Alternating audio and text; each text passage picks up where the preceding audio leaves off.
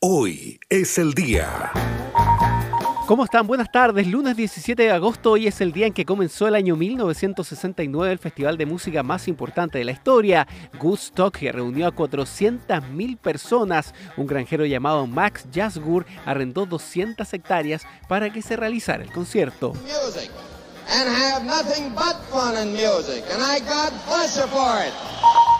Y 47 nuevos casos de COVID-19 se confirmaron en la región de O'Higgins durante las últimas horas, cifras que van disminuyendo paulatinamente. Rengo y San Vicente continúan en cuarentena. Debemos informar que la cifra de fallecidos aumenta a 304, luego que se confirmara, de acuerdo a los registros oficiales del DEIS, el fallecimiento de tres personas.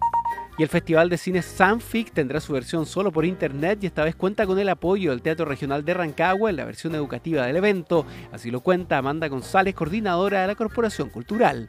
Este año nosotros eh, estamos difundiendo parte de la programación en nuestras redes sociales.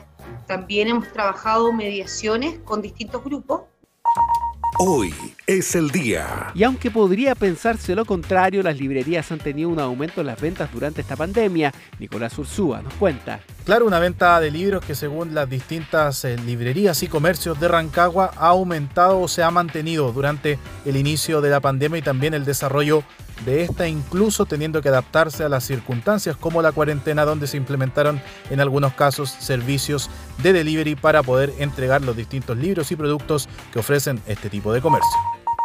Bueno, y las noches del fin de semana estuvieron bien frías y seguirán así por lo menos hasta el viernes con mínimas de 0 grados. Nos despedimos contándoles que este podcast ya lo puedes escuchar en la cuenta TVN O'Higgins en Spotify. Nos vemos esta noche.